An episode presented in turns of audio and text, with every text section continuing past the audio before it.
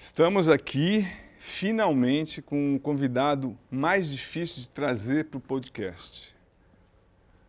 Está sempre ocupado, milhões de propaganda, gravações, homenagens, viagens, mas todas, todas as explicações têm um motivo. Uma pessoa importantíssima para a comunicação jornalística desse país. Márcio Canuto, muito obrigado por você ter vindo. Rapaz, você fez uma apresentação que eu não sou digno dela. Ah. É muita generosidade. Estou aqui, o maior prazer do mundo, de Nicole Rimoli, que acompanhava no jornal, agora depois na televisão e por aí afora. Uma figura consagrada, premiada e amiga, o que é fundamental. Bom, Olha só, você, vou te contar, viu? Você é capaz de fazer qualquer pessoa sair do rumo. Você é muito inteligente demais. Essa estrutura psicológica, essa estrutura é, universitária que você teve, essa estrutura que foi desaguar numa linguagem popular, foi por um acaso, foi estudada ou é o conjunto? Quem é, quem é essa pessoa? Quem é esse jornalista que você criou? Eu tenho uma facilidade muito grande, porque é o seguinte, eu sou do que eu sou na vida real. Né? Porque pessoa que interpreta, vira personagem, não. Sim. Eu sou exatamente assim, desde o tempo de maloqueiragem da Praça Sinembu, lá em Maceió. E você aprende com a vida. E depois o seguinte, eu venho de uma família extremamente alegre, feliz, né? Eu tenho nove irmãos, quer dizer, comigo nove irmãos, né? Todos assim para cima, todos eles animados, todos eles falam alto, menos um, que é, que é, que é o Silvio, que é um, tem formação acadêmica, que é um, um professor da, da, da USP, foi até pró-reitor, que é um cara também, também é, teve uma formação diferenciada, formação mais voltada para os estudos. O resto, meu filho, é tudo essa festa, é tudo alegria, é um dia de diversão todo dia lá em casa por seu início no jornalismo, foi uma coisa assim é, que mostra iniciativa, cara de pau e inteligência. Conta como é que foi o primeiro jogo que você foi cobrir. O que acontece? Eu via muito a Federação Alagoana. O meu colégio era da fronte da Federação. Então faltava o professor, tinha alguma folga, eu ia para a Federação. E isso com 15, 16 anos. Eu sabia tudo dos clubes. Eu sabia o uniforme número 3 do Penedense, eu sabia como era que o CCE, o jogador contratado pelo corpo CSA, pro CB, eu sabia tudo. Né? E um dia, certa vez, a, a secretária da Federação, Dona Esther, é, viu eu lá e disse assim, ô, ô Márcio, me uma coisa, tem aqui um permanente, permanente é o credencial, né? Que está acabando o campeonato e, e, o pessoal não veio buscar. Tu não quer ir, não? Quer ela, não? Meu amigo, isso era o maior presente de Natal da minha vida, né? Porque você tem direito a entrar no campo, aí, aí pro estádio, entrar no campo, tá naquela fofoca de pista de gramado. Porra, uma coisa sensacional. Quando eu chego lá da federação, quando eu chego lá pro primeiro jogo, né? Era uma decisão do campeonato juvenil, aí tem um porteiro, o Efraim. O cara é o dobro de Mascaluto. Aí disse, ô menino, realmente era o menino, né? Tu és, tu és cronista mesmo? Aí eu disse, claro que eu sou daqui, credencial. Mas eu me senti mal. Eu não era. Eu estava mentindo. Sim. Aí eu voltei, fui na esquina, com, na venda, é venda, né, mercearia. Peguei um, comprei um bloco, comprei uma caneta, fui para lá, anotei tudo do jogo e na segunda-feira levei para o jornal. Que... Para surpresa minha, foi publicado, aí me empolguei. Mas peraí, que jornal é esse? Como é que você jornal foi? Era o jornal Semiador, era o jornal da arquidiocese, entendeu? É por, é por isso que não tem equipe de esporte, por isso que sobrou o permanente. e você... Aí eu fui lá e veio pro padre. Rapaz, com um mês eu escrevi... Padre, uma... padre. É, é, porque era o padre. É como eu disse. O, o editor era o padre. Padre Valente, Monsenhor Valente. Aí, com um mês eu escrevi uma página. Aí eu disse, pai, me ajude o seguinte, é muito jogo, a minha mesada não dá para todos esses jogos. Disse, meu filho, aqui não tem dinheiro não. Por coincidência, o cara do, do Diário de Alagoas, que é um jornal maior, Sim. tinha visto, tinha gostado, estava atrás de mim para conversar. Aí eu passei para o Diário de Alagoas, que é um jornal muito mais importante. E eu investi na minha carreira. Porque eu trabalhei oito, nove meses de graça, mas empolgado, sabendo, aproveitando, vendo como é que o pessoal trabalhava. E comecei a fazer uma coisa também muito interessante, que era conhecer como é que funcionava a oficina. Naquela época, quem mandava no jornal era, era, o, era o gráfico. Verdade. Sabia, os jornalistas que apanhavam. O gráfico tem que ser especializado. Então, comecei a aprender a fazer diagramação, fazer estudinho. Com um ano eu era, eu era diretor de da página. Diretor? Já passei a ser diretor da página, diretor da página. Né? Aí foi uma coisa muito engraçada, porque aí, empolgado, eu fiz uma crônica sentando o cacete do dono do jornal. O que, que, é isso? Que é independência, né? Um, ele é, um dos donos era jogador. Jogador de futebol do CSA. E tentou bater no árbitro. O árbitro era um árbitro tão magrinho, chamava cachimbal. O cachimbal é um passarinho, bem zambetinha, bem fraquinho, bem magrinho. E eu achei isso meio um covarde. Aí sentei o cacete. Aí no outro dia ele disse, meu amigo, faça isso não. Porque né, eu sou também um jornal, e no jornal meu você mete o, o pau. Fiquei irritado. O filho, como é que é, né? É, é garoto, né? Aí saí do jornal. Aí já fui contratado no mesmo dia pelo Jornal de Alagoas, que é o jornal maior ainda. No Jornal de Alagoas eu comecei a ganhar prêmio de reportagem. Muito mais por esforço que propriamente ainda por talento. Agora eu ficava muito atento. Eu comprava jornais, eu comprava cadernos de jornalismo, de orientação, isso tudinho do jornal, aí eu ganhei, comecei a ganhar prêmio e me chamaram. Vê como a vida. O primeiro prêmio que você ganhou foi que matéria? Fez foi. Rapaz, não me recordo. Não. Eu não sei se foi. Um dos prêmios que você tem orgulho Uma que eu escrevi que eu ganhei também era assim. Tinha vaquejada, é uma coisa Sim, louca no Nordeste. Né? Os... Cavalos de 500 mil reais, prêmios de, de caminhonetes de luxo, tudo. E tinha um cara que era bem engraçado. O boi, quando era derrubado, ele saltava em cima do boi. Chamava-se cabidela. O apelido dele era Capidera, que é um molho. O molho da galinha. Galinha, galinha molho pardo, né? Aí eu escrevi a matéria sobre ele. Sobre ele, o risco, quem era ele, tudinho. Aquela história dos personagens. Sim, personagens. É, o que, né? que, que, é isso? Aí você, cabe dela, o molho do perigo, Pô, entendeu? Que sensacional. Aí, aí vem uma coisa, aí na rádio, naquele tempo a rádio era toda escrita, resenhas esportivas eram todas escritas.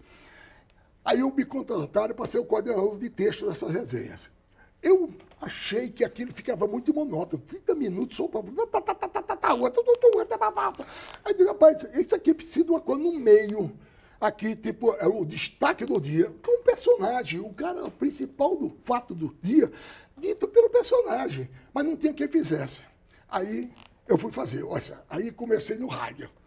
Aí fazia uma coisa diferente. Como eu já tinha esse espírito profissional, e lá o rádio era meu bico, sim. na época, então eu comecei a incomodar muita gente, porque eu fazia perguntas mais contundentes, né? A ponto tal que uma vez dessa o CRB tentou me proibir de entrar no estádio. Nossa, que Foi um mistério. É. Tem um, um, técnico português chamado Oswaldo Silva, português naquela época. Eu estou falando de 64, 65, acho, não, por aí. Aí acharam que eu estava fazendo crítica muito contundente que não podia ir para o estádio. Mas terminei eu indo, porque eu fiquei num drama.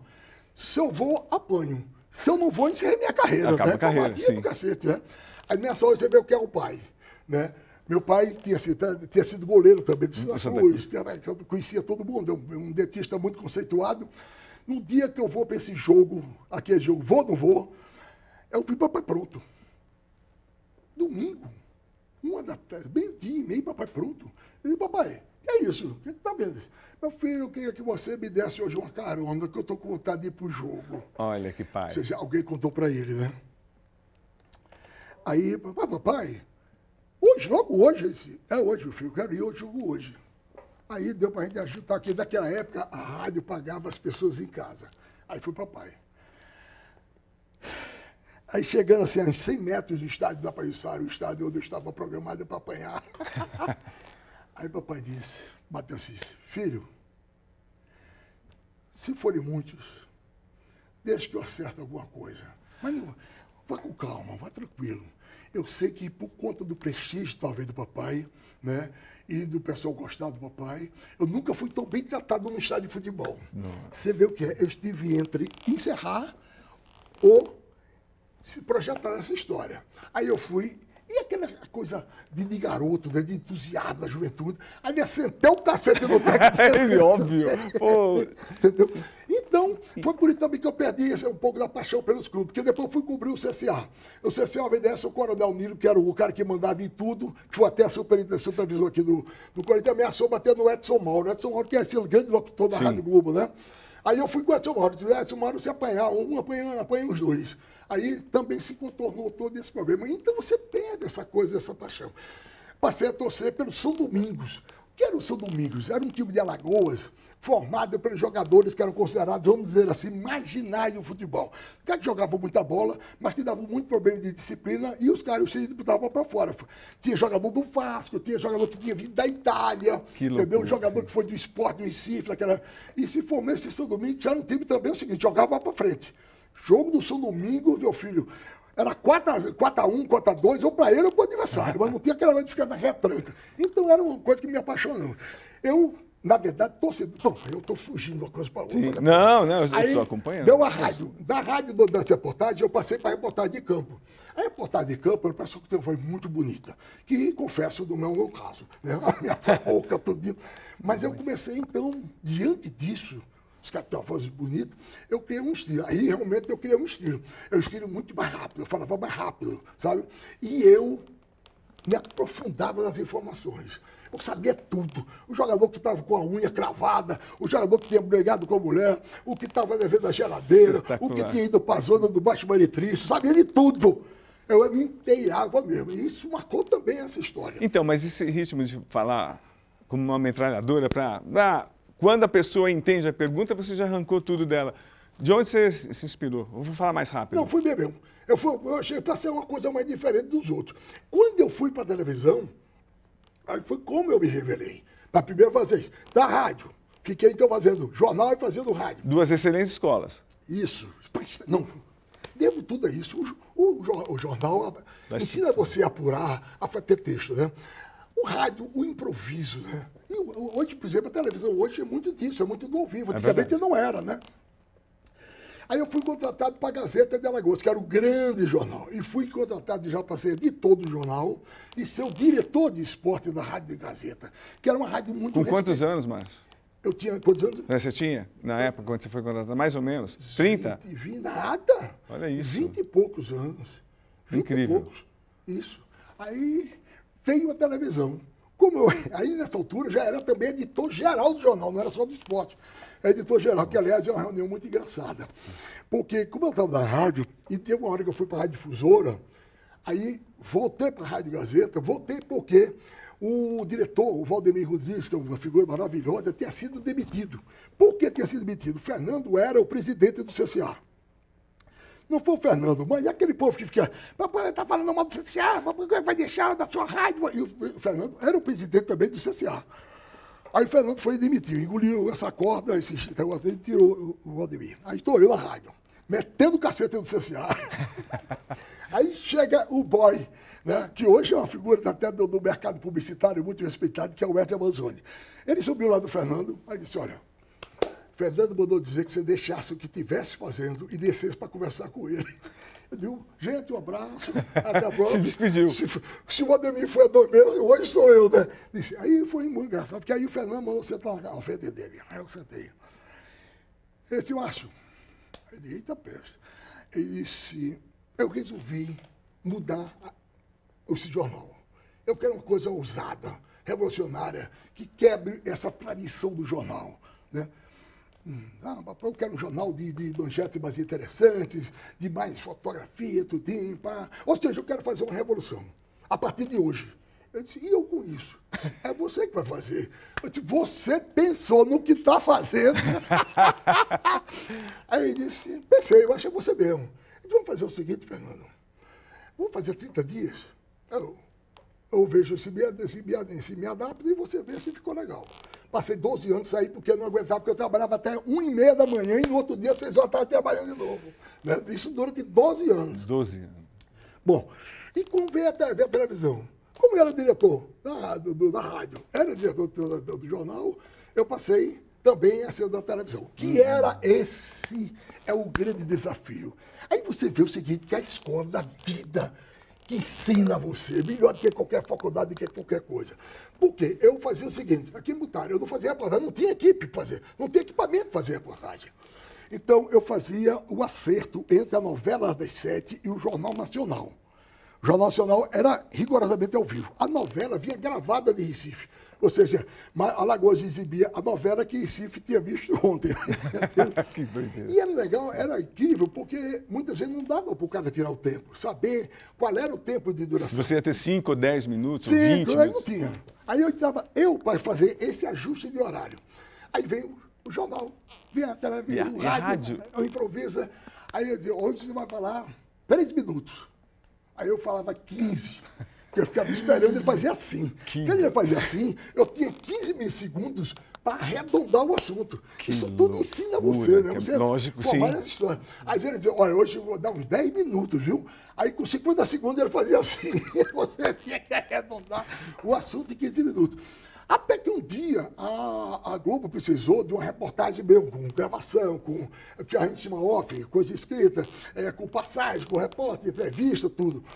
A, a Gazeta nunca tinha feito um, um, uma reportagem com essa configuração. Não tinha ninguém. Não tem ninguém, é tu mesmo, né? não, e você também agarra todas as oportunidades, né? Sempre agarrou. Desapareceu. E, então. E, e, e com, eu vou dizer a você, com entusiasmo, que eu, eu, às vezes até eu digo, rapaz, como é que eu fui encontrar tanta força, tanta energia, né? Aí eu fui para lá e fiz uns textos diferentes. Ou seja, aquilo que eu não queria chance de fazer no outro centro. Por isso que eu digo que devo muito a Alagoas. Porque em Alagoas eu tive essa liberdade, essa ousadia, proporcionado, ou essa necessidade, na verdade é mais a necessidade. Né? E quando eu mandei, só faltou eu, eu gerar, entendeu? Porque produzi, escrevi, roteirizei, papapá, tudo eu fiz. E fiz edição. E a edição a gente fazia de madrugada. Nossa. Porque como só tinha uma ilha de edição, e ela precisava para exibir, era exibição e edição. Então ela só ficava folgada depois de 20 horas. Né? Então trabalhava de 20 horas até as 5 horas da madrugada, porque depois entrava outro jornal.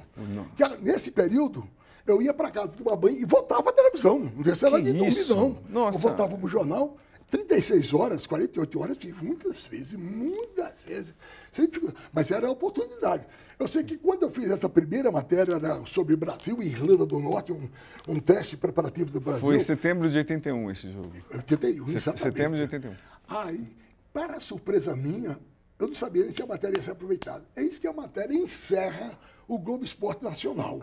Porra, vibração do cacete. Porra, Imagina. Não é possível. Aí, para quase ter uma síncope à noite, a matéria é repetida no Jornal Nacional. Eu não conheço fatos assim. De Quando você nenhum. repete o assunto, você modifica o cenário. O cenário que eu falo é o cenário informativo, né? Muda coisa, muda texto, muda isso, para a sonora tal, a entrevista. Não, os caras botaram exatamente do mesmo jeito. E deve ter sido tão marcante que eu encontrei cinco anos depois com o Cibarista, que era o editor-geral do Jornal Nacional, ele repetia meu off. Eu repetia o que eu tinha escrito, que, eu tinha sensacional. falado. Aí eu digo, meu Deus, isso. E aí foi. Até que um dia a Globo.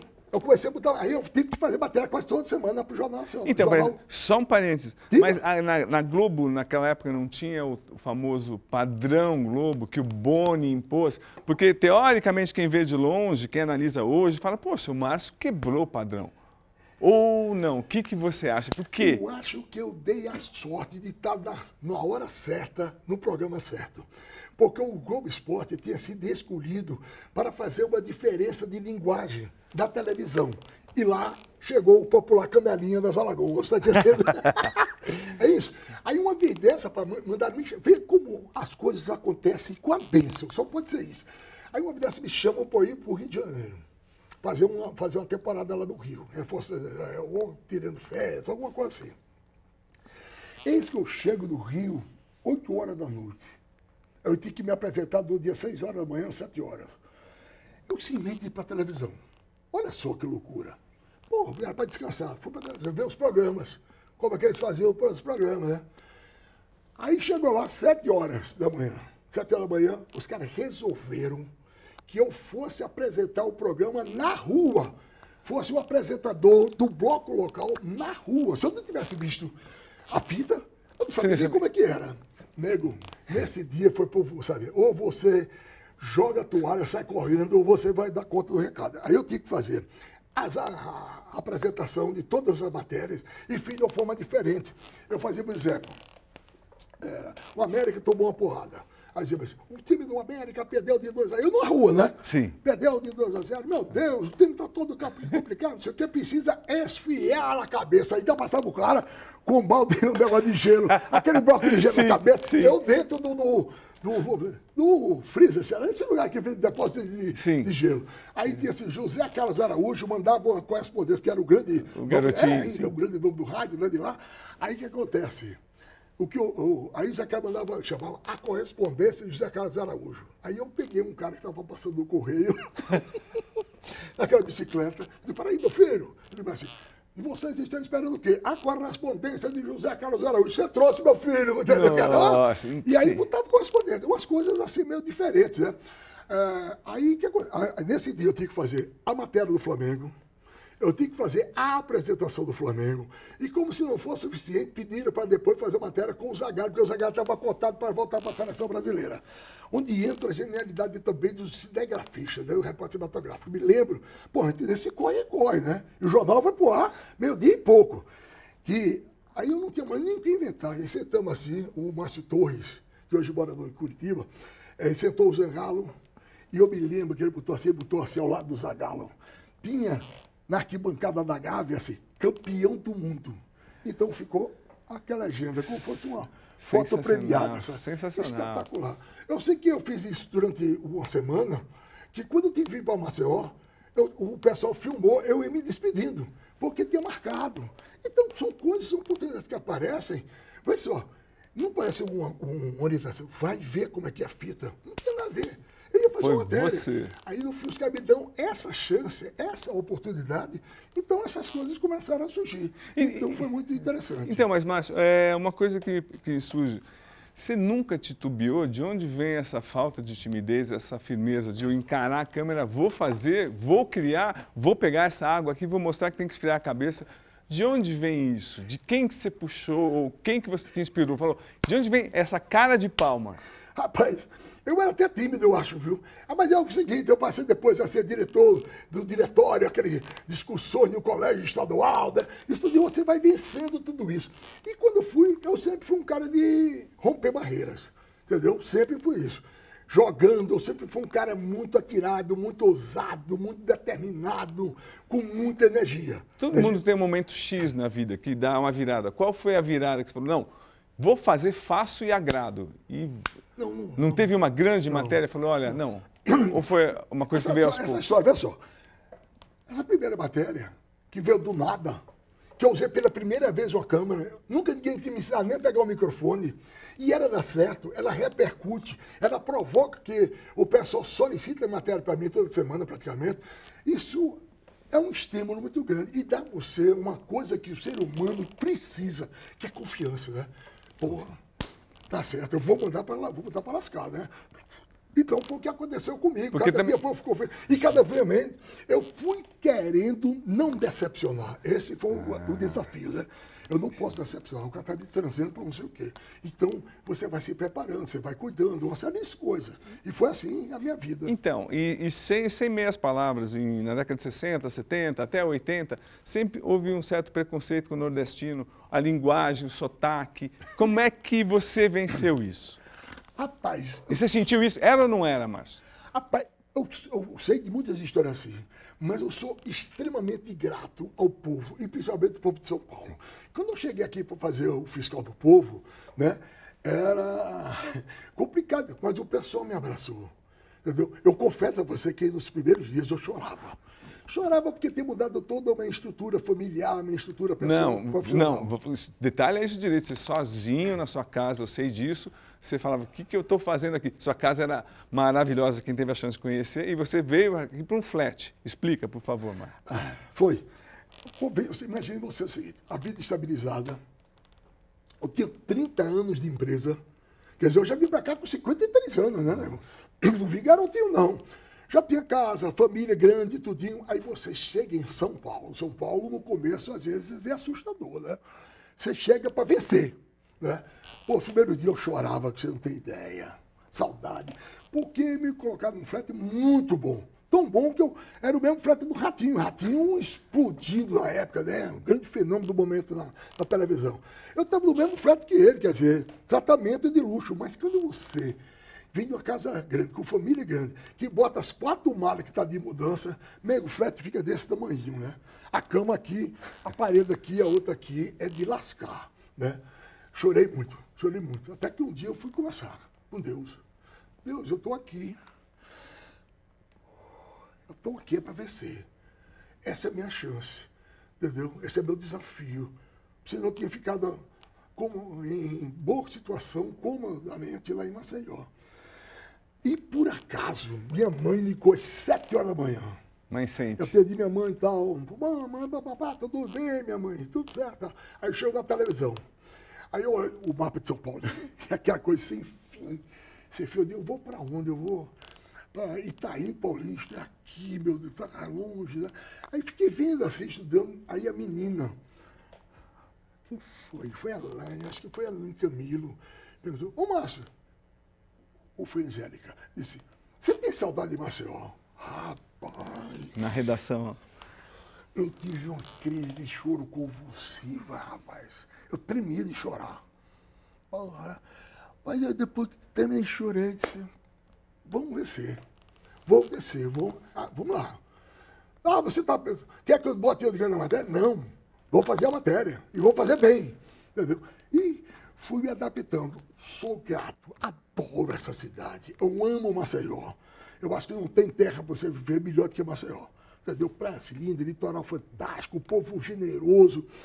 Mas o Grata São Paulo, porque eu gosto dessa agitação. É o desafio também, é desafio. vou vencer. Eu gosto dessa confusão, eu gosto, eu gosto de confusão. Então, eu gosto daquele trânsito. Não, não descongestionamento, que enche o saco. Mas, nego, você tá... Dessa convulsão de ideias, é, ideias, ideias. Eu gosto de teatro, eu gosto de show, eu gosto de cinema, aqui, de restaurante. Quer dizer, aqui você tem uma novidade a todo dia, né? Bom, minha mulher disse que eu, ela via enquanto assim, ingresso já comprado assim, você vai fazer coleção de ingressos. Meu filho, aí não pode perder. Vamos comprar os ingressos, vamos garantir a nossa vaga nesses shows. E, então, assim. e Márcio, vamos falar bastante da sua vida pessoal, mas aqui, ó, o meu diretor está gritando aqui que ele ama você e ama as histórias que você aprontou. Não tem juízo. Vamos, vamos, é, vamos para a primeira. Contra do touro que você foi resolveu montar o touro e o que, que aconteceu? Rapaz, é, o touro tem duas presenças da minha vida. Um é engraçado quando eu fui discutir sobre a telefônica para melhorar o serviço aqui em São Paulo, que funcionava na Espanha e não funcionava aqui. E naquela época, a telefônica, por telefone você resolvia os problemas todinho, porque era por fax. Sim. E era por internet de escada. Né? Aí o, o, presidente não atendia, eu fui fazer a escola de, de toureiro para dizer que era mais fácil eu pegar o touro unha do que entrevistar o presidente da telefônica. Né? A outra é que a Mauri me mandou fazer a cobertura do, de Barretos. Quando, aí você Fala quem é a Mauri. A Mauri Soares é um diretor, um cara genial da televisão brasileira, que hoje é o responsável, eu acho que praticamente toda a parte de programação de entretenimento da Rede Globo, né? Sim. Um cara que tem uma, uma trajetória fantástica, o cara foi com 16, 17 anos, 18 anos ele já era diretor do Aqui Agora, com 21 era do Fantástico Nossa, de São Paulo, aos 26 era editor executivo do Jornal da Globo, aos 28 do Jornal Nacional, aos 30 diretor de São Paulo, e foi ele que me trouxe, entendeu? O louco que me trouxe. Não, a visão, visionário. Isso, isso. Não, Jamori, sou grato a ele por tudo. E aí te mandou lá pro... Pra... Aí mandou fazer Barretos. Barretos. Eu fiz um ano, dois anos. Aí depois eu disse, vi que tem. O, o, o pessoal talvez não saiba o quanto é difícil ser peão de, de, de rodeio, viu? Olha, vi que os caras hoje se preparam, né? Sim.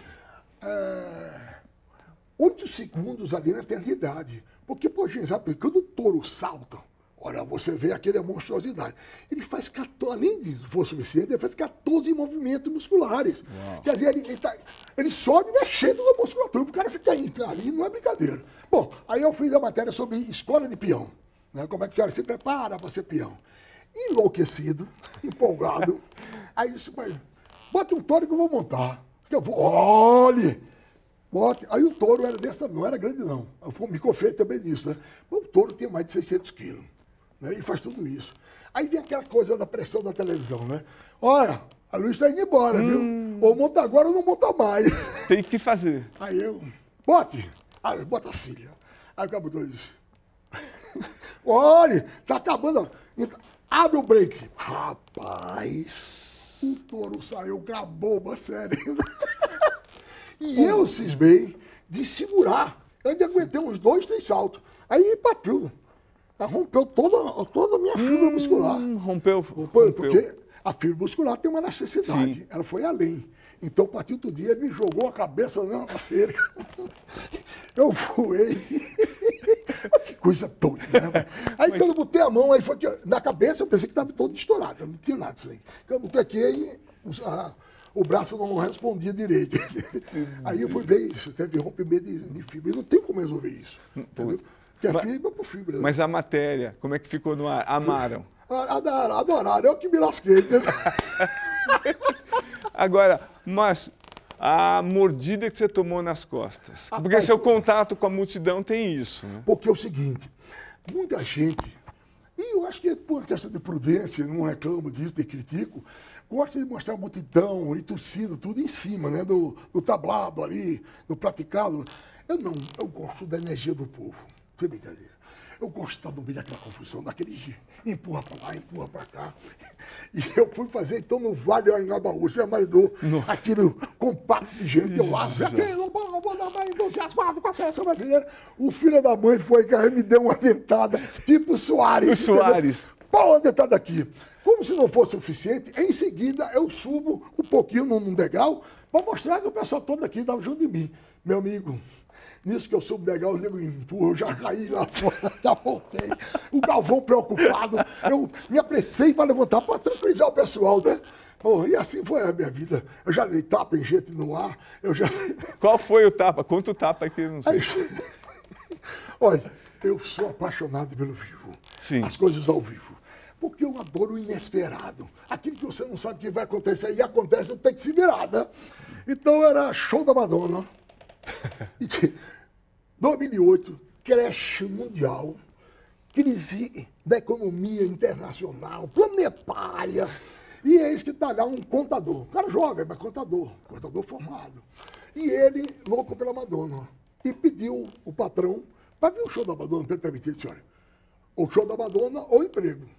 Aí o cara veio. Aí eu faço o óbvio. Bem, diante desse desafio, show da Madonna ou emprego, você está aqui, da Madonna. E emprego, quer dizer, pô, você vai recuperar. Sim.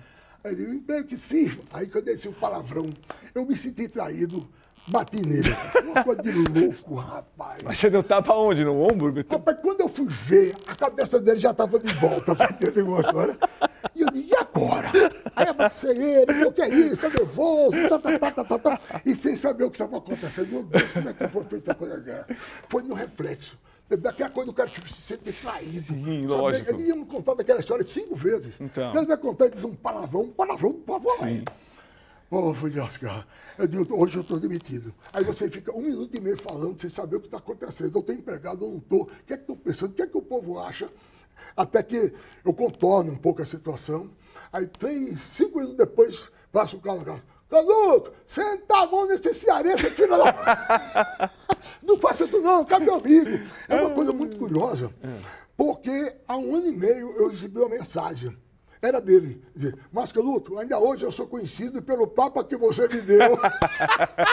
e tem umas coisas loucas, né, pô, que a vida acontece. Não, e por, e por falar em coisas loucas, Márcio, esse dínamo de energia que você tem no carnaval, a, a história das fantasias. Aquele, quantos anos você fez carnaval? Eu fiz 30, uns 30 anos, eu acho, uns 30 31 por aí. E, e a história das fantasias da, das escolas? Conta, por favor. É uma loucura. Primeiro porque eu comecei no Rio de Janeiro fazendo o que chamam inside. Eu não sabia nem o que era inside, hein? ou seja, as coisas que acontecem fora do da desfile. Bom, aí quando eu vim para São Paulo, teve época de eu fazer, olha só, terminar o carnaval aqui às 9 horas, ir em casa, tomar banho, pegar uma mochila e já ir direto para o seu bódromo do Rio, emendando um dia no outro. Que loucura. Mas é uma coisa minha, eu nunca reclamei, toco fogo.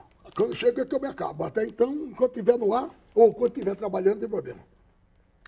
Aí você falou da. Assim, esse foi um dos grandes desafios. Coisa de Maurício Soares. O que é que fez a Mauri?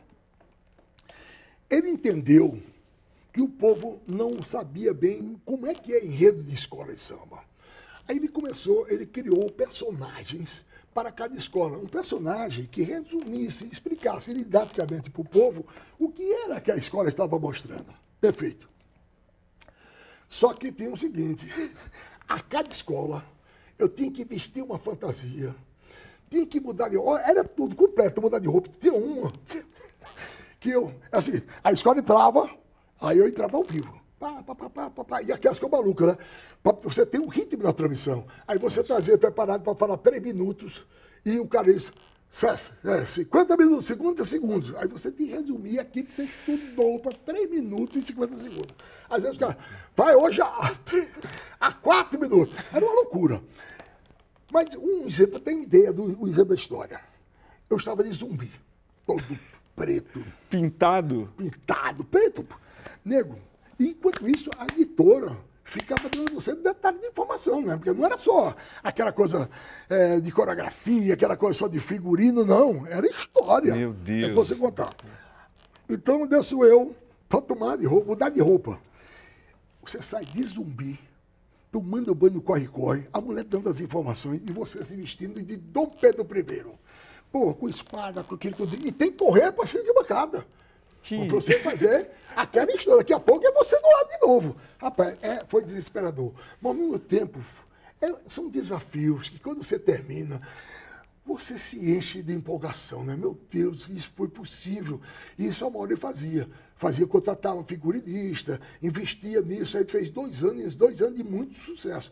Mas é esse desafio. Você tem que ter preparo físico, você tem que ter é, equilíbrio emocional, porque era muita informação e era uma pressão, né? Não, é uma loucura. Você terminava uma coisa já tinha que estar preparado para subir escada, subir descer escada, o povo agarrava, aquela história toda.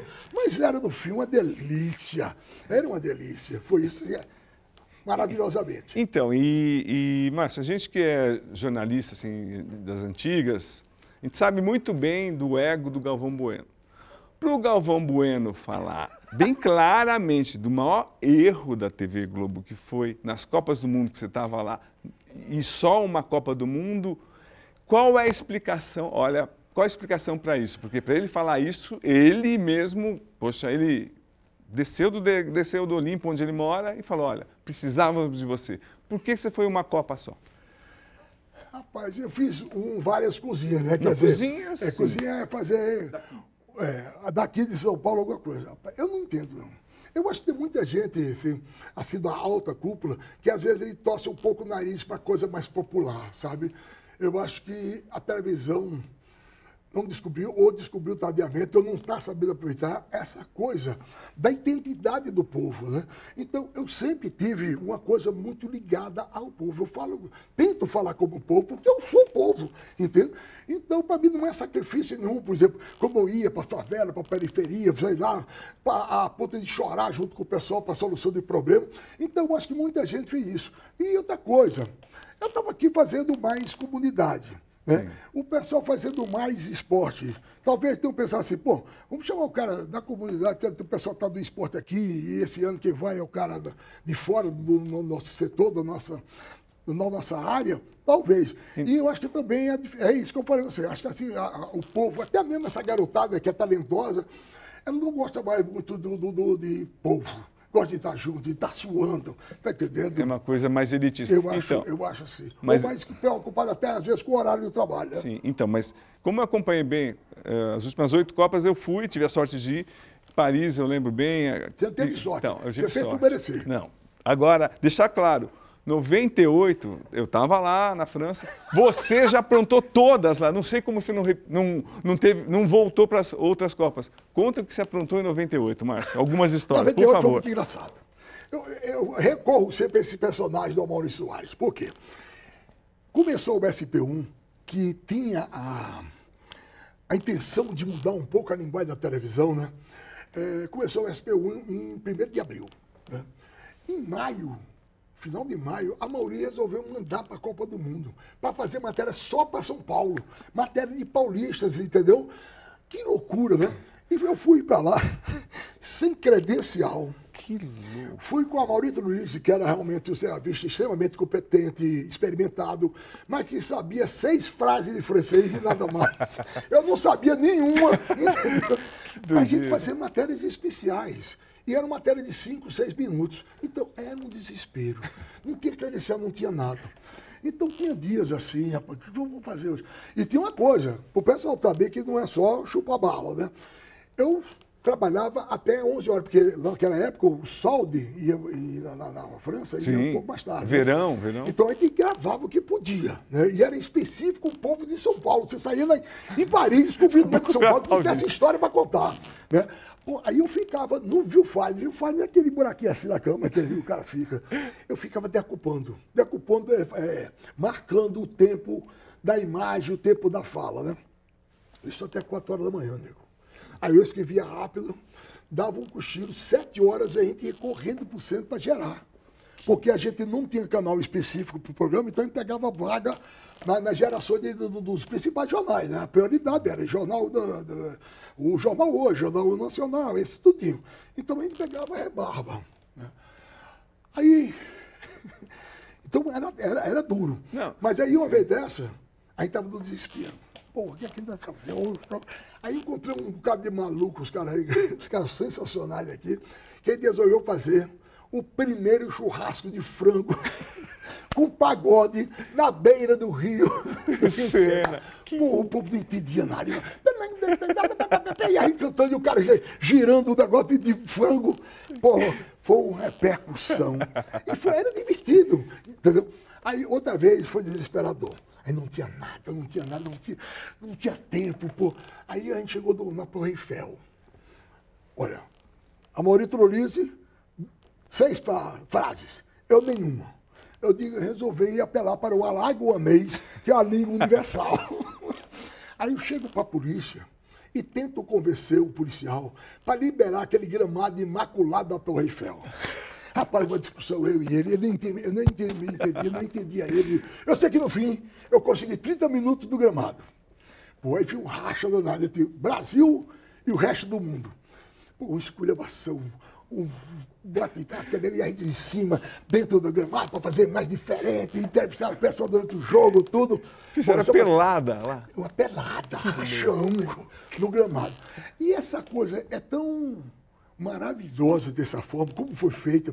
Que eu, por exemplo, tive na França há uns quatro meses. Esse lugar que a gente ocupava está cercado. Ou seja, eles estão preservando o gramado do rachão.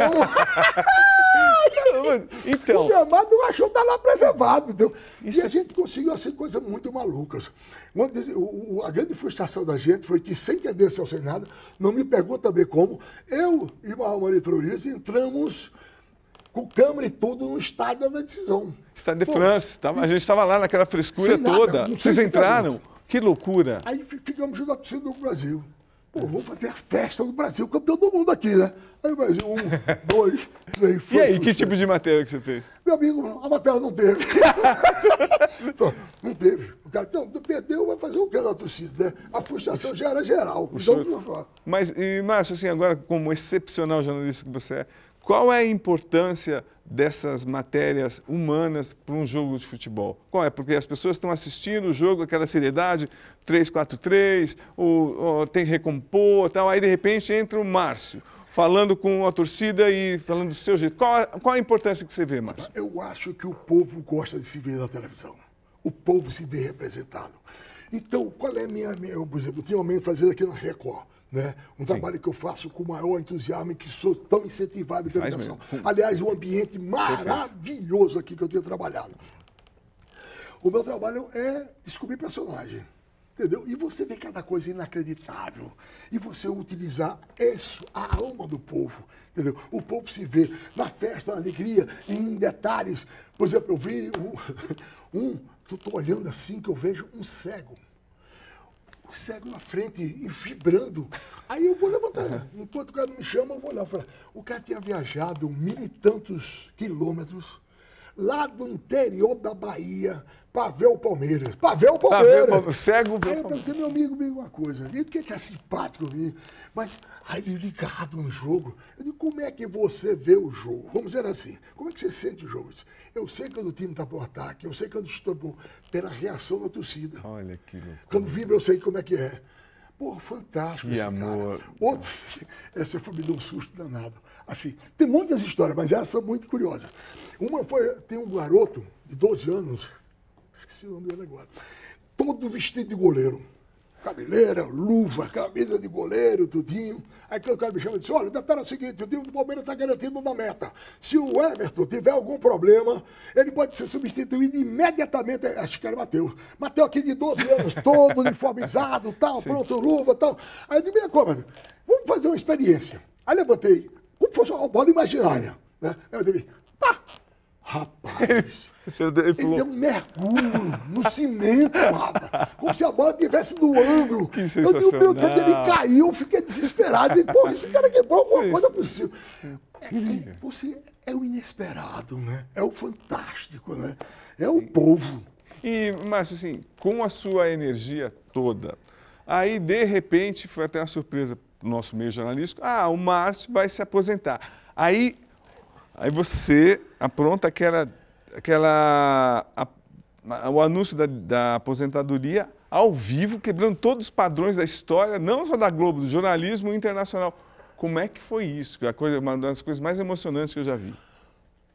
Rapaz, e o que, que aconteceu é mesmo, Márcio? Inacreditável, porque é o seguinte, quando a, a gente está discutindo é, a renovação por dois anos, Sim. entendeu? Foi quando, no meio dessa reunião, com a Cris Pezetino, que é uma diretora, foi diretora do jornalismo lá, espetacular figura, que era mulher, inclusive, do Marco Mora, que foi Sim, Marquinhos, conheci. emblemático Sim. da cobertura de esporte, né? Ela falou sobre dois anos. Aí me caiu a ficha, eu digo, eu estou com 73 anos. Aí passou um filme rápido, entendeu? Assim, Porra, tinha passasse 20 dias sem um dia de folga só trabalhando. Porque eu trabalhava em dois, três lugares Maceió, para você fazer uma boa composição salarial, faz isso, né? E domingo eu ia fazer o futebol, de uma da tarde às 10 da noite, e no outro dia, às 6 horas da manhã, estava trabalhando de novo, né?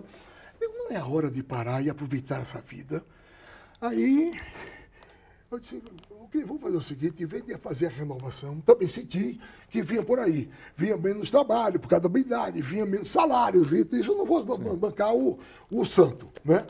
Mas alguma coisa me disse isso. Aí eu falei assim, olha, eu gostaria então que a TV reconhecesse um pouco desse meu trabalho, tudinho. De quantos 40, anos, Márcio? Quantos anos na TV? Juntando com a, com a Maceió, 45 anos 45. de Globo, né, naquela história, porque era, eu era, passei até diretor de jornalismo, depois Sim. vim para cá, com 53, né? Que foi uma coisa ousada, né? Você vim com 53, agora eu perdi 30 anos para começar como um desafio, tudo bem. Eu disse, eu gostaria então que a Globo reconhecesse um pouco disso. Né? Eu não sou melhor do que ninguém, mas também não sou um Zé Ninguém. Todos os projetos que vocês me entregaram, eu, graças a Deus, acredito que resolvi. Aí a Globo foi ótima.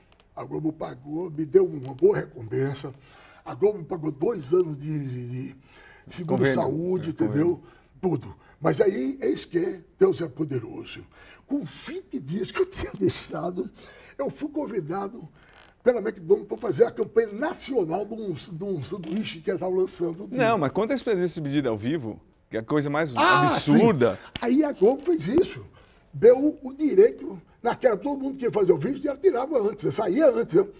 A, a, direção da Globo. Nem o Faustão se despediu ao vivo. Ninguém é, se despediu. Foi, isso foi interessante. Ele disse: é, você, você tem direito de fazer sua despedida ao vivo. Eu digo, rapaz, isso tem, tem, tem valor, tem dinheiro que pague esse tipo de reconhecimento, né? Então acontece, e a minha saída de lá foi a redação parou, a redação parou, nunca vi isso. As ilhas de edição. Porra, amigo, a nossa vinculação era muito grande, quer dizer, na verdade eu não tinha, era companheiros, eu tinha amigos, muitos irmãos. Né? E foi um momento muito, eu diria, dramático, emocionante, inesquecível na minha vida. Chorei muito depois. E muita gente chorou também. Eu acho que solidariedade. Está chorando, eu não vou chorar. e aí, depois de 20 dias, você começou a ganhar mais dinheiro. Resolveu ser garoto propaganda. Conta, Pô, por favor. Descobri esse mundo novo. Meu filho, o Pedro Luiz, é que é o agente dessa história. com 20 dias, uma garotada que tinha me acompanhado aqui em São Paulo, contratou, era o pessoal da agência de publicidade, montou uma campanha baseada nas coisas que eu fazia na televisão. Sensacional. E eu, quando eu digo que é um mundo novo, porque você que é repórter, é só acostumado ao sacrifício, filho. É, sol, é falta d'água, aliás. Quem foi que disse? Foi Tonico Ferreira. Menos foi ele que eu ouço disse. Que repórter de rua tem três coisas a cumprir. Se vê água, beba. Se vê coxinha, coma. Se vê banheiro, vá. É Você nunca sabe quando vai ter outra chance. É né? isso. Aí tu chega para gravar um negócio desse, uma campanha publicitária, você tem tudo que o repórter não tem. Você tem lá um lugar para ficar com ar-condicionado, você botaram vez dessa dois cabeleireiros para cuidar meu cabelo, nem cabelo eu tenho, né? Pô, tem tudo só fácil, você disse. Pô, fiquei. E você tem um aprendizado novo, né? Porque o diretor de comercial, ele é diretor de cinema. Então você começa a entender como é que funciona o cinema, né? E a publicidade, ao mesmo tempo, é, ela é muito exigente. Por quê? Você tem o diretor, experiente, muitos premiados, o assistente, o iluminador. Aí você tem ali um box, uma ilhazinha, que é o pessoal que produziu todo o comercial. Você tem outra ilha ali, que é o pessoal que concebeu o comercial, né, a agência. E o outro, o cliente, o anunciante, o cara que está pagando por isso. Então você tem que agradar tudo isso a todo este pessoal.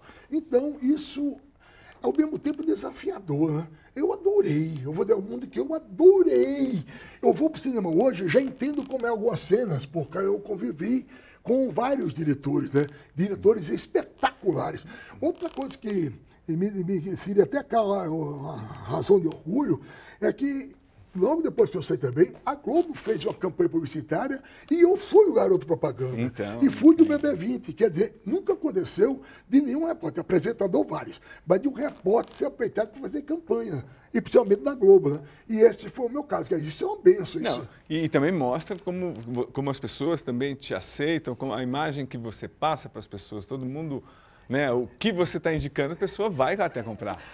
Ô, Cláudio, e é engraçado o seguinte, que os caras ficam impressionados com a minha energia. Sim. Pô, você não tem esse negócio, porque às vezes começa a filmar à meia-noite e vai até às 9 horas da manhã. Às 8 e meia, eu com 77 anos, os caras estão no negócio e eu tô, não, tem que ficar o melhor possível. Ficou bom, eu não gosto de ver, não. Eu não de ver a minha gravação, porque eu acho que sempre posso fazer melhor. Aí eu digo, como é que foi? Aí todo, quando fala todo mundo, toda aquela bancada, oh, foi ótimo, então tá tudo certo. Fora disso, é incrível. Mas e, eu adoro. E, Márcio, você também sempre vestiu muito a camisa, né? Então, tipo, essa coisa de vestir demais, assim. Aí, como é que, assim, eu, graças a Deus, eu tive a sorte de acompanhar a sua chegada aqui, tipo, um alvoroço, tal, todo mundo, tipo, que, tipo, só faltou aplaudir de pé a tua chegada. Como é que é, de repente, você empunhar o microfone da Record, o grande rival? Impressionante. Esse foi, esse foi o momento. Foi muito, muita reflexão, né? Quando, porque o Guerreiro e o Clóvis Abelha, que eles me chamaram, eles foram de uma gentileza extraordinária.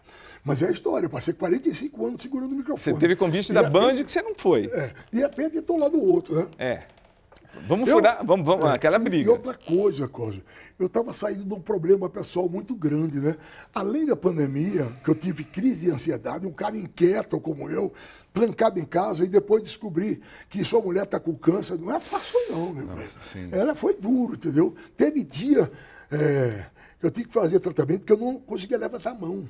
Eu não fechava a mão para comer, para pegar o garfo, para pegar a faca. Tensão, ansiedade? Aí fiz, fiz Depressão. tratamento para isso. E quando teve essa história de ir para cá, eu confesso que eu fui pela primeira vez na minha vida terapeuta. Entendeu? Como é? Aí depois, com, com poucas ações, eu entendi que era só ter confiança, né? Então foi muito engraçado, porque quando eu cheguei aqui, eu fui logo fazer cinco links ao vivo, cinco links para cinco lugares diferentes. Eu digo, aquele, eu digo, como fizeram lá em, no Rio, aqui também é o seguinte, tem o teste do carro, passa ou não passa, filho da gota, né? Mas foi uma coisa de, de Deus, porque quando eu peguei o microfone Record, parecia que eu estava aqui há 10 anos. Você foi recebido com tapete vermelho aqui também. Eu, eu tenho que botar aqui é para quebrar. entendeu? Então, posso não dar certo, mas, mas vou. É eu tenho sempre uma coisa comigo eu posso não dar certo, mas eu me esforço o máximo para dar certo, para estar em paz com a minha consciência, né? Porque o pior do mundo é você chegar aqui e o cara reclamar de você, porra, mas você não fez isso, e você saber que é que você não esforçou o suficiente para isso. Outra coisa é dizer, rapaz, não ficou legal, mas você sabe que esforçou o máximo para ficar legal, né? Então, foi o caso. Eu fiz estudinho, terminei, parecia que eu estava com a equipe há 10 anos, todo mundo a gente se abraçando, conheci, fulano de tal, fulano tocado áudio, isso. Bom, foi espetacular. E, e a recepção aqui foi extraordinária. E também inesquecível. São momentos que eu não posso esquecer na minha vida e momentos que merecem a minha gratidão. Entendeu? Por exemplo, eu no primeiro ano eu fui homenageado duas vezes pelo pessoal do esporte, num curto período de três, quatro anos, meses de, de, de convivência, né? pessoal do esporte do meu aniversário e depois me deram uma placa, porque o slogan da, da Record é futebol na Record, sua paixão. Eu faço assim, eu boto assim, sua paixão em campo, né? Aí os caras me deram uma placa no meio da torcida dizendo, Mascanuto é a nossa paixão em campo. Que Nossa, isso, é não, emocionante. Mas super, super justo e justo, justo porque, por tudo que você já fez e vai fazer. Agora, não posso passar, passar por essa entrevista sem falar do, que você fez para o Mr. Jacó, Jacozinho. O que, que, quem foi Jacozinho na sua carreira? Mas Jacozinho foi uma luz. Para mim e para ele. Sim. Entendeu? Para mim, é eu tinha feito várias matérias com vários personagens. Eu gosto de descobrir personagens. Eu tenho uma certa facilidade de descobrir coisas assim, pessoas que rendem boas histórias. Né? Aí a história de Jacozinho também foi da pressão, porque a Globo resolveu é, começar a cobertura da Copa do Mundo de 86, 86, em Maceió. Me diga uma coisa, o que é que Maceió tem a ver com a abertura da Copa do Mundo? Diga. Não tem jogador, não tem nada. E eu desesperado. Aí eu digo, rapaz, vocês são loucos. Não, você vai fazer, vai dar um jeito. Como é que eu vou dar um jeito? Não tinha nada. Passei dias, dias, sem dormir. Aí eu tô lá, rapaz, tu viu como é que é? Quem é que tem? Eu já tinha explorado a estátua do Marechal Deodoro, com o Marechal Floriano Peixoto, o que é que tem? Eis que, um domingo, Estou eu desesperado entre o CSA para jogar contra o Remo. Quando eu vi o Jacozinho, é ele! O povo ficou doido, sem saber o que estava acontecendo. É ele! É ele! Depois, três porradas na, na, na bancada de concreto, quase estoura o joelho. E o povo sem entender nada. Mas eis na minha cabeça, houve um resgate de uma fala, de uma frase do Evaristo de Macedo que ficou perdida. A imprensa de São Paulo pediu a convocação do Pita pelo um gol extraordinário que ele tinha feito.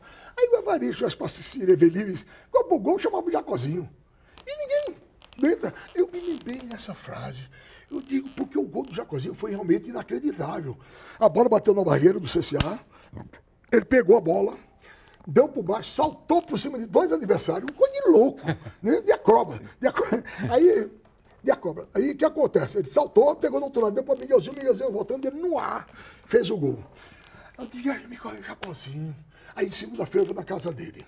Jacozinho era um cara que foi ídolo do CCA, jogador, o azar de Jacozinho, vamos dizer assim, se é que azar dizer, foi ele ser descoberto naquela idade, já com 29 anos. Jacozinho jogava demais, jogava pelas duas áreas, chutava bem, era artilheiro, e era um cara que não dava respeito a ele mesmo, porque Jacozinho era ídolo do CCA, morou na casa de Itaipa, porra. Depois morou por uma casa, essa casa que eu fui visitar já era melhor, mas era uma rua que quando chovia inundava.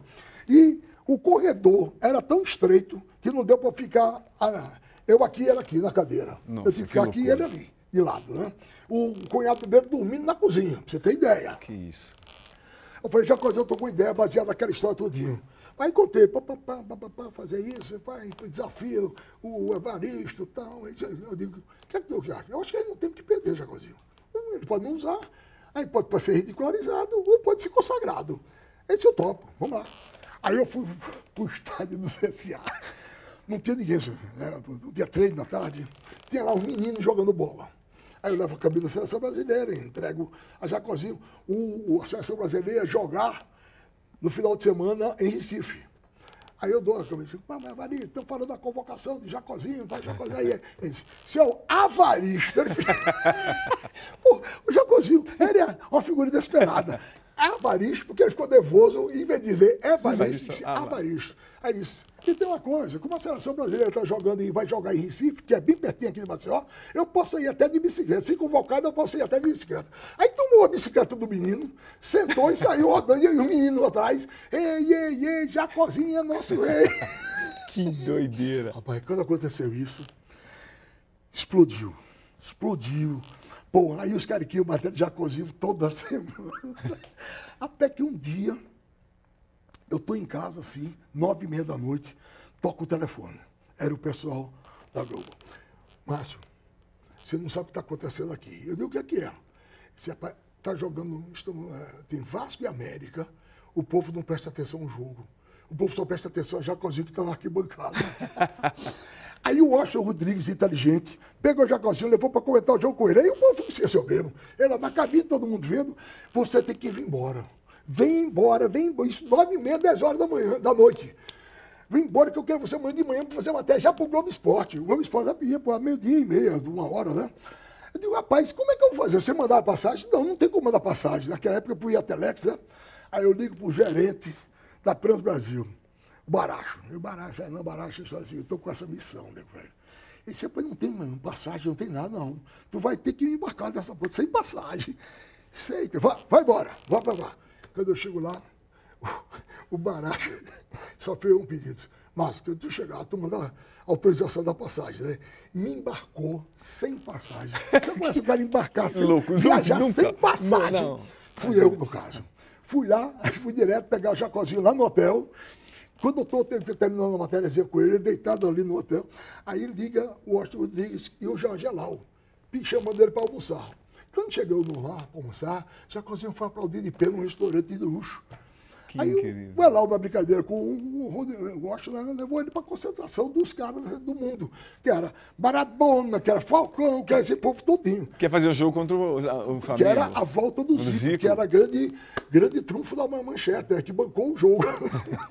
Aí era o projeto Zico da manchete, a Globo inventou o projeto J, que era o Jacozinho.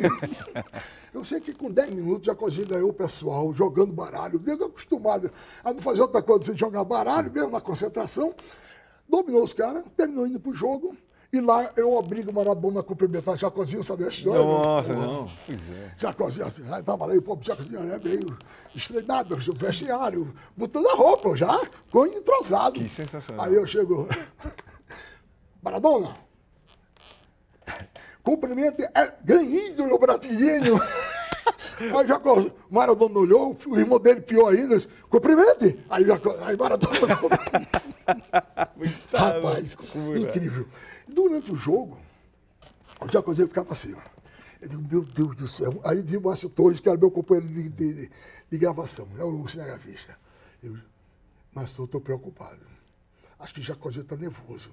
Aí, daqui a pouco, sai Falcão, entra Jacozinho. Nossa, que loucura. Digo, meu Deus do céu. Mas o Jacozinho não tinha a menor noção de responsabilidade. Era um garrincha contemporâneo, entendeu? Pegou a bola, deu dois times logo, depois foi. Maradona lançou em profundidade, ele ganhou do Figueiredo, deu de um lado, pegou do outro, fez o gol. Diz o cinegrafista, o Márcio Torres, que não sabia se filmava o, o Jacozinho ou eu, porque os dois estavam enlouquecidos dentro do Maracanã. Cara, Mas é muita luz, é muito iluminado. Aí né? veja só como é que é Jacó. Aí o Jacozinho estava preocupado, pô, tu estava nervoso, estava nervoso. Ó. Eu digo, por quê?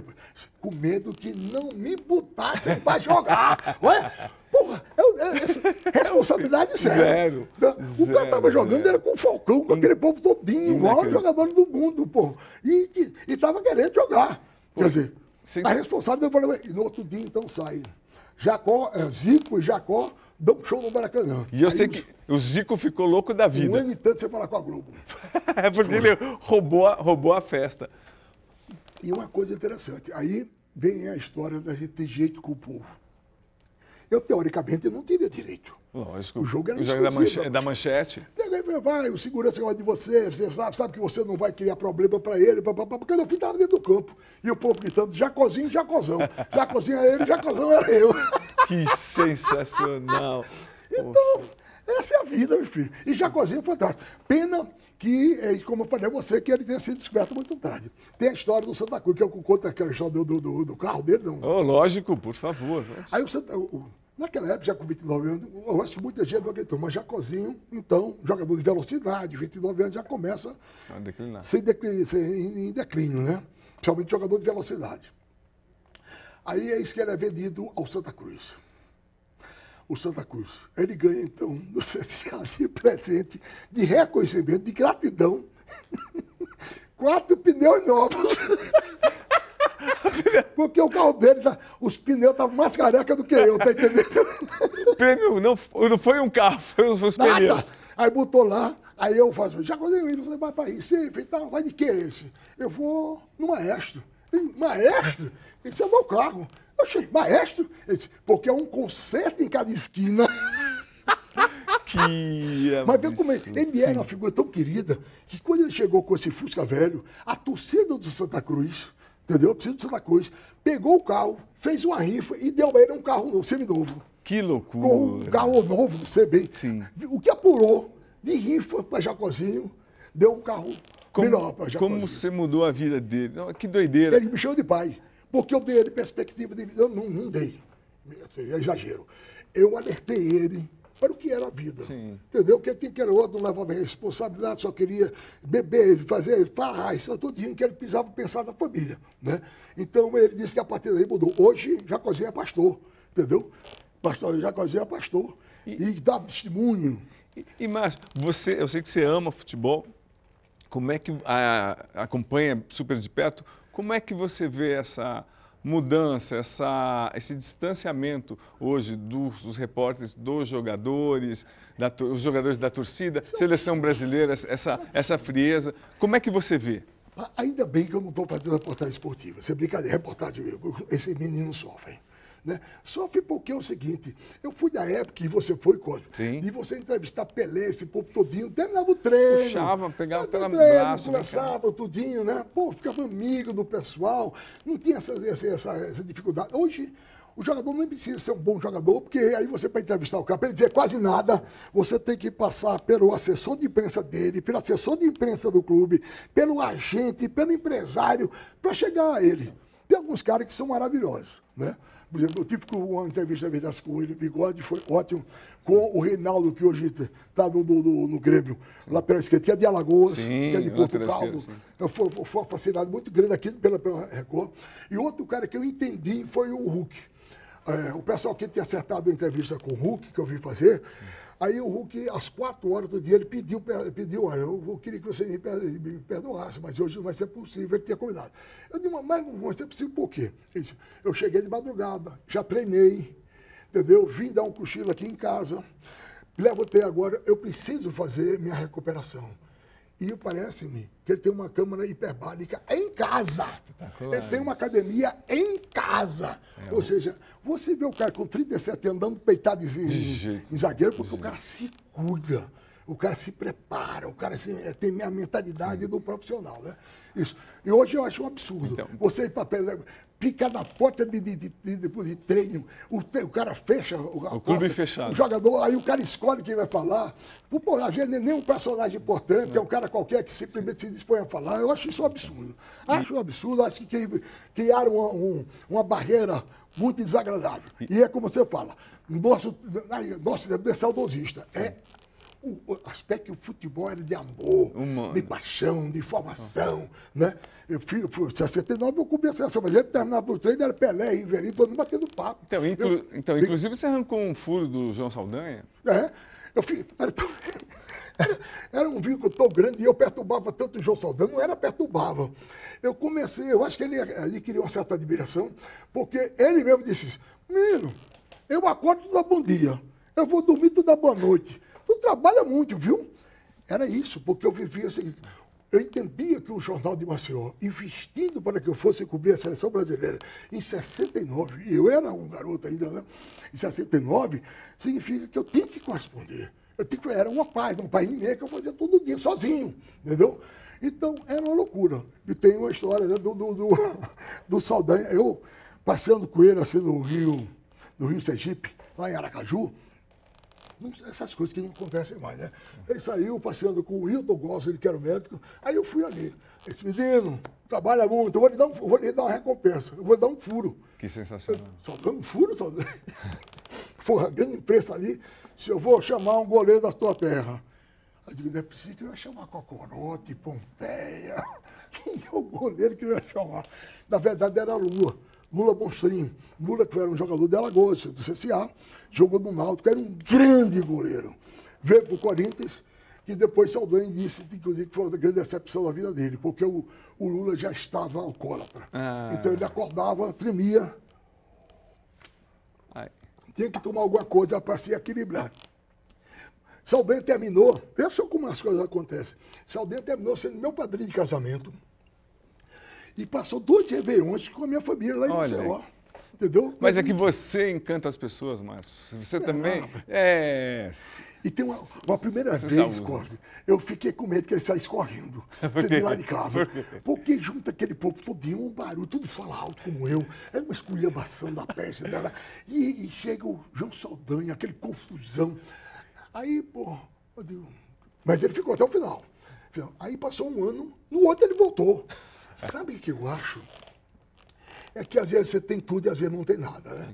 Eu acho que faltava. Ele, assim, ele entendeu a integração de família, o amor de irmão com irmão. Né? né? Ele tinha alguns filhos, mas os filhos já não passavam direito o final de semana com o, o final de ano, porque uma, cada um tem uma vida Sim. diferente. Né? E não entende que essa hora é a hora que o pai mais precisa, né? desse aconchego, desse abraço, desse, desse carinho. Né? Então ele voltou lá. E ficamos amigo, amigo mesmo, a ponto tal de que a última crônica que ele escreveu no Brasil, quando ele foi para a Copa do Mundo da Itália para comentar para a manchete, ele foi sabendo que ia morrer. Ele ia sabendo que ia morrer. Então ele foi de cadeira e roda e ele bota, ter para quê, um, uma frase, fala assim, o Márcio Canuto deveria ser melhor, ainda melhor aproveitado na televisão. Tá. Não tinha nada a ver com o assunto. Eu acho que era uma despedida. Pode entendeu? ser, pode ser, pode Foi ser mesmo. Despedida, né? E um cara que que era respeitado. Só tem, tem história Incrível. de Nossa, né? sim. Eu... Mas ele fez isso. Ele gostou de mim. Gostou, ficamos amigos. Né? Então, Márcio, aproveitando esse gancho do Saldanha, se você me permitir, claro. é, você me contou a maior história de amor que eu vi na minha vida. Eu, eu, sinceramente, isso me marcou. Eu queria que você contasse a sua história com a sua esposa. A minha história é coisa de novela, viu? Acho que nem Janete Claire seria capaz de conceber um enredo assim. A Líbia, minha mulher, né, ela era Miss Alagoas. Então, era a menina mais cobiçada. E era, ela não, é bonita que minha Nossa Senhora. Não sei que ela viu num cabo feio como eu. Viu? Então, ela era, inclusive, noiva. Né? E quando ela, a gente foi fazer vestibular, criou-se uma paixão alucinante. Entendeu? Uma coisa de adolescente. A gente mas ela tinha o quê? 19, 20 anos, eu tinha 22, 21. Ela foi e acabou noivado. E a família ficou preocupada, né? A, a, ponto tal da mãe dizer assim, minha filha, você não vai casar com o radialistazinho. O radialistazinho era eu, né? Porque o, o, o, o, noivo dela era um cara postado na vida, entendeu? Bem posicionado. Eu tento, e eu acho que era preocupada com o futuro dela, né? E quem trabalhava no rádio naquela época não tinha boa fama, né? Sim. Apesar de não fazer nenhuma daquelas peraltices que os caras faziam. Sim, isso é muita... Mas não tinha boa fama. Aí o que acontece? Tiraram ela de Maceió. Mas antes dela sair de Maceió, para algum lugar que eu não saberia onde era, e naquela época não tinha. Para separar vocês? Para separar. Né? Aí teve uma coisa, uma cena muito curiosa. Que aí, curiosa não, eu acho que é marcante. Eu comprei uma aliança. Entendeu? E, então, a gente casou é, sentimentalmente na capela da faculdade. Entendeu? Você vai aqui, mas aqui está a aliança. Bom, ela foi. O cara foi indicado pela família para ir buscá-la, casou com, com ela, festa enorme. Três, quatro meses depois, a mãe morreu. A mãe que tinha sido o ponto nevrálgico da história. Ela pensou em anular o casamento, mas aí estava grávida. Aí segurou a peteca, foi, foi, foi. Eu esperei um tempo, casei com a Tereza também, gente muito boa, né? E, e, assim foi a vida. Quando aconteceu, vem como Deus ajusta, né? Eu nunca pensei em vir para São Paulo. Minha vida sempre. Eu tinha recusado ir para o Rio, tinha recusado ir para Recife, porque minha vida estava centrada em Maceió. Aí acontece a história de ter que vir e vir para São Paulo, né? Isso muda toda a história, porque aí ela antes fez uma doidice. Ela, sem saber de nada, ela foi reunindo a família e disse: Vocês todos aqui sabem que minha paixão sempre foi o Márcio Canuto. Eu não sei o que ele me quer, mas eu vou atrás dele. Eu estou dizendo que vou deixar essa casa e vou criar essa esperança. O texto não é esse, mas é mais ou menos isso. E saiu. Ela morava no meio da praia, tinha um carro que queria, tudo tinha, e eu não sabia de nada. Aí acontece essa história. Aí minha, meu casamento não tinha briga, não tinha nada, mas estava desgastado, sem, sem vida, sem Sim. fogo, né? Aí aconteceu isso. Também não estou sabendo a história dela, né? Aí fui a reunião, expliquei que estava vindo para São Paulo, pô, ia São Paulo, ia mudar minha vida tal, que não estava certo o pessoal ir, porque Aí vim para São Paulo. Porque, na verdade, São Paulo, a princípio, eu só queria um ano de contrato. Eu vi como desafio, sabe? Aí a Globo falou assim, no mínimo dois anos. Dois anos esses que eu passei 25, né? Mas aí, o que ocorre? Aí é isso que assim, a gente se reencontra. Né? Aí a Bíblia vem morar comigo um ano depois. E estamos há vinte e tantos anos juntos. Entendeu? Ela, segundo ela, eu sou apaixonado da vida dela, não sei foi o que ela viu em mim, e eu adoro ela e amo essa mulher desesperadamente. Sensacional. É gente boa, gente boa, doida como eu. Já foi mais, mas hoje está boa. e, e, mas, e como é que conta a, a, sua a paixão pela sua filha, Mariana? Ah, sim. A Mariana, essa Mariana é outra razão de, de minha vida. Mariana é, tem síndrome de Down. E uma coisa que eu acho que eu fui avisado, Cosme. Porque é o seguinte, toda vez que eu ia para a televisão de manhãzinha, eu rezava o texto. Eu levava três dezenas para chegar à televisão e duas dezenas na volta agradecendo o dia, né? E estavam construindo uma igreja, a igreja de Santo Eduardo. Quando eu passava, alguma, nos últimos meses, alguma coisa mexia comigo. Inexplicável. Bom, o que é? Bom, mas isso ficou de tal forma que Dois, três meses depois, eis que nasce Mariana. Nasce Mariana, todo mundo comemora, fato legal, tal, tal, mas ficou aquela ponta de dúvida. Aí eu vou no berçário. O berçário o pediatra, o Milton, o, o Duênio, meu amigo, quando ele me viu, ele me deu as costas. Aí eu digo, alguma coisa está errada, né? Quando eu chego lá nele, aí ele volta, Mariana, tal, que eu vi, aí eu vi a língua pontiaguda, né, quer dizer, pronunciada. Bom, mas eu não cheguei. Eu disse, sabe alguma coisa? Eu vou em busca de ajuda, de auxílio, de orientação. Né? Aí eu, em Maceió, isso é muito incipiente, ou nada. Aí eu me lembrei de um médico, né?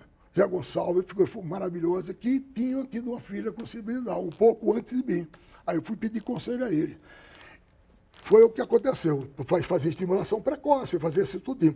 Foi quando apareceu também o Vital Batalha, esse repórter premiado do Jornal da Tarde, de, de todos os jornais, é um cara fantástico. E a esposa dele era Mariana, que era diretora do Porto Seguro, que é um colégio alemão. Então, o colégio alemão estava trazendo oh, a maior especialista, ou se não, da maior especialista individual do mundo.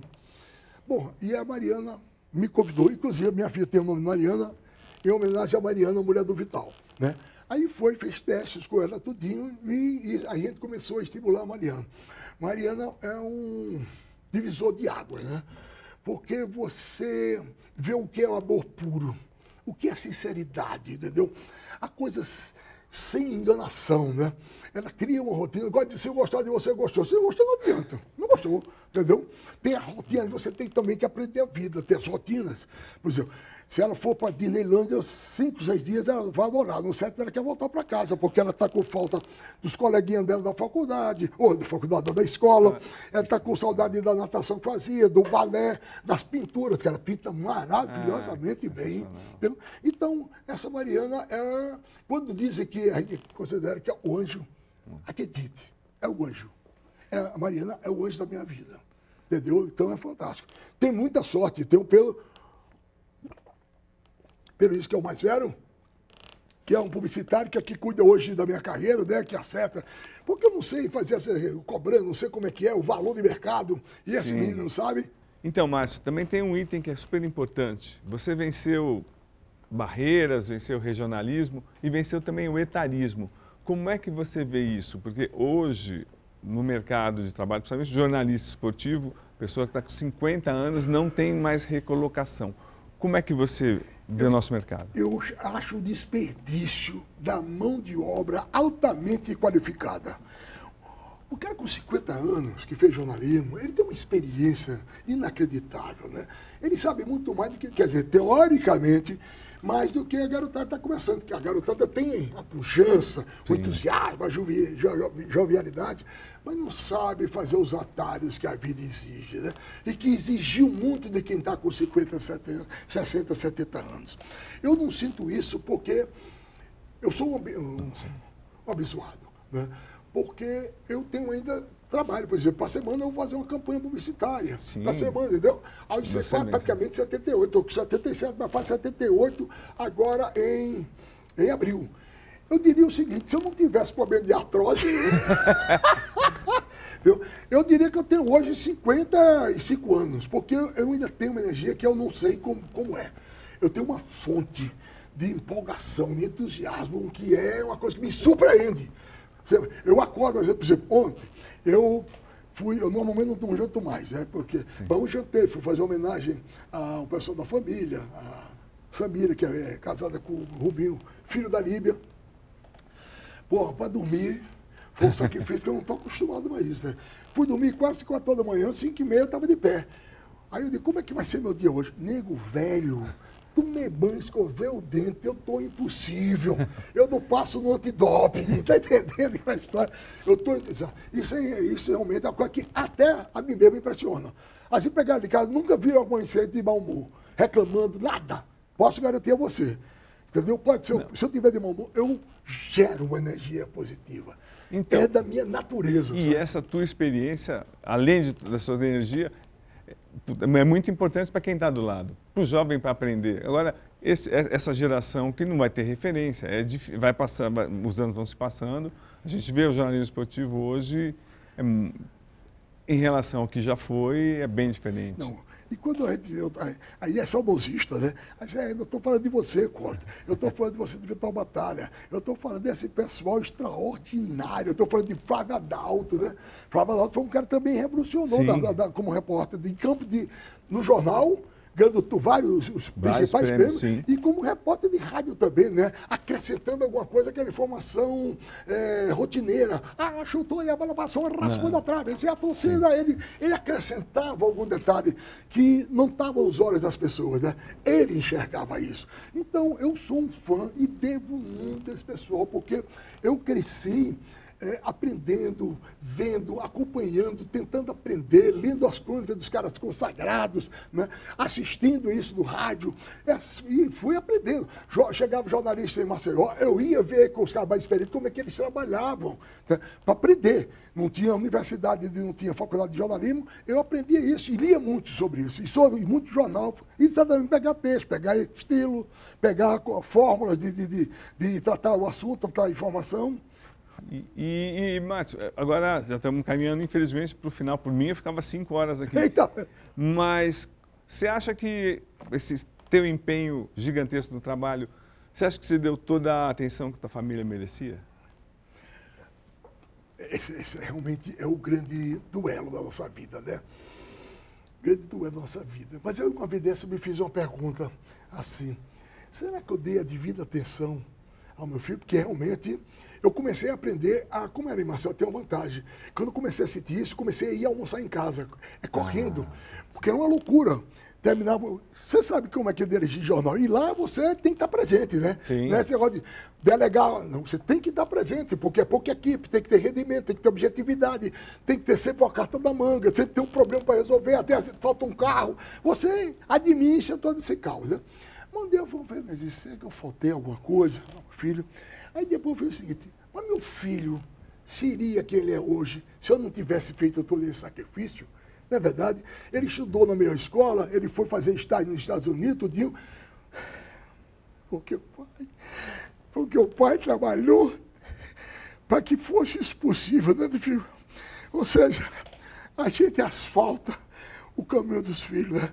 Os pedregulhos a gente juntou. é isso. Pode... Então isso, isso eu acho que compensa a minha alma com ele, compensa a minha consciência, entende? Porque orgulho ele tem que ter do, do pai que tem e você fez demais pela família. Já todo mundo que conhece, todos seus amigos, todo mundo reconhece.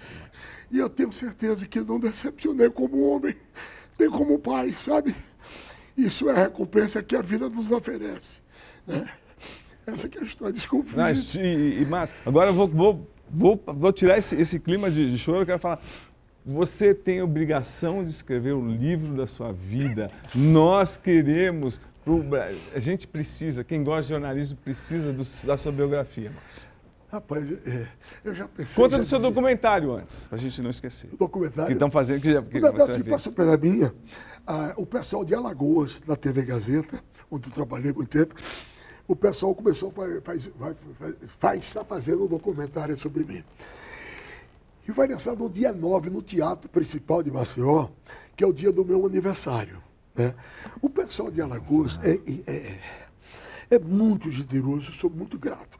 Porque se eu sou alguma coisa, eu aprendi lá. Porque eu estou fora, eu não sei nem o que é, porque eu teria que me adaptar a algumas situações. Então lá eu fui feito uma obra da natureza, ou uma força da natureza. Né? E, e veja só, eu não fiz nada demais, mas eu tenho o Hall da Fama eu fui que inaugurei. Veja só, eu já estava em São Paulo há quase 15 anos. Aí fizeram uma votação popular. Eu tive o dobro do segundo mais votado. Fui eu que coloquei o pé, o primeiro pé, no Hall da Fama do Estádio Pelé. É, a tribuna de imprensa do Estádio Pelé tem o nome de Márcio Canuto. Maceió tem uma avenida Márcio Canuto, uma avenida importante, né? Que é mais é, eu sou cidadão, eu, eu tenho todas essas homenagens, todas as comendas de Maceió e de Alagoas. Hoje eu recebi a informação de que vão juntar as redações lá de televisão, de rádio, jornal, tudinho, e resolver botar o nome de sala, redação Mascanuto. Quer dizer, eu acho que é mais do que eu mereço. Não. Entendeu? É verdade. Não, o que você fez para Alagoas, para para pensar. Eu, eu, fui, eu fui chefe de todo mundo porque eu fui, todo setor eu terminei chefe. Eu acho que ninguém tem assim uma mágoa. Eu tentei ser justo, fui exigente e fui estimulador, entendeu? E, e a, a puta tem uma história também. Qual é? Só acontece comigo. Uma vez essa tem um repórter, Miguel Torres, né? E eu, eu cobrava, entendeu? Horário, tudo, porque, principalmente horário, porque assim, lá são cinco horas. E você tem matéria para fazer. Se cair uma, acabou, eram poucas equipes. E eu, eu peguei uma vez uma vez do, do, do Miguel. Aí ele conseguiu um furo arretado, no meio da rua, uma imagem arretada, daquela história todinha. Aí eu fiquei monitorando ele chegar na redação. Né? Quando ele chegar, me avisa. Quando ele chegou no carro, eu desci correndo. Miguel! Pô, do cacete! Pá! No, no para-brisa. Pô, o para-brisa do carro quebrou todo, escuro. Putz, né? Que coisa. Mas foi a empolgação. Entusiasmo pelo jornalismo. Entusiasmo. Qual que furo foi esse também? Que furo, não passa, passa batido. Que furo que foi esse que ele deu? Que furo? É uma coisa que aconteceu no centro da cidade. E ele estava da hora. E ele fez, e botou naquela época, então, quase ao vivo, era uma loucura. A gente estava experimentando aqueles panelões, entendeu? Que parece assim, essa antena da Sky, né? Sim. Aí, esse não, pois aí a gente chegou fazer, fez aquele negócio dele. Aí eu fui, não, vou fazer muito Você isso. Consegue, muito isso, entendeu? Claro, eu, eu, eu, do jeito que eu cobrava, eu também soprava. Morde e sopra, né? O chefe bom é o que morde e sopra, né? Então, mas a última pergunta da biografia. Vai sair seu livro, não vai sair? Você tem obrigação de escrever, mas... Eu já pensei, já desisti, já pensei, já desisti, entendeu? Eu sou um péssimo digitador. É interessante, eu trabalho 60 e 61 anos Eu não sei se meu dedo aqui é grosso demais. Quando eu bato, eu bato em duas, três teclas, porra. Aí não tem uma frase que eu escrevo que eu não tenho que voltar para corrigir alguma coisa, entendeu? Então isso me dá uma. Já teve gente interessada em fazer. Eu perdi não. uma grande chance quando o Rodrigo Alvarez, esse escritor premiado, pois é. né, quando ele estava aqui ainda, pensou em escrever um livro. Eu achava que eu não... aquela história você às vezes não tem noção. Oh, do, do, do valor. Né? Eu, eu achei. E, e repórter é uma coisa complicada, porque um dia apaga o outro, né?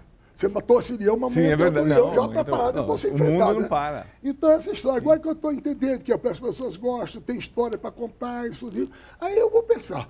Mas aí eu pedi, o, o Rodrigo Alvarez, é, a Cris Abeira, que foi minha editora, pensou também em escrever isso. Vamos ver como é que vai dar esse final. É, Márcio, você que é um homem de televisão, encare a sua câmera e demonstre para o Brasil que, você vai, que legado você vai deixar para as pessoas no jornalismo. Eu diria o seguinte: se você decidir ser jornalista, ou qualquer que seja a sua profissão, vá com tudo. Vá com entusiasmo, vá com empenho, vá disposto a vencer todos os desafios. Eu não fui esforçado, eu fui obstinado. As chances apareceram e eu fui com tudo, com toda a disposição, com toda a energia, em busca da vitória. Eu podia fracassar, mas eu lutei até o fim pela vitória. Faça como o Romário. Apareceu a chance, chute para o gol, chute com convicção, chute com certeza, chute para a vitória. Olha, só posso agradecer, porque olha, sorte minha de pegar um, um pingo da sua energia que você tem, Márcio.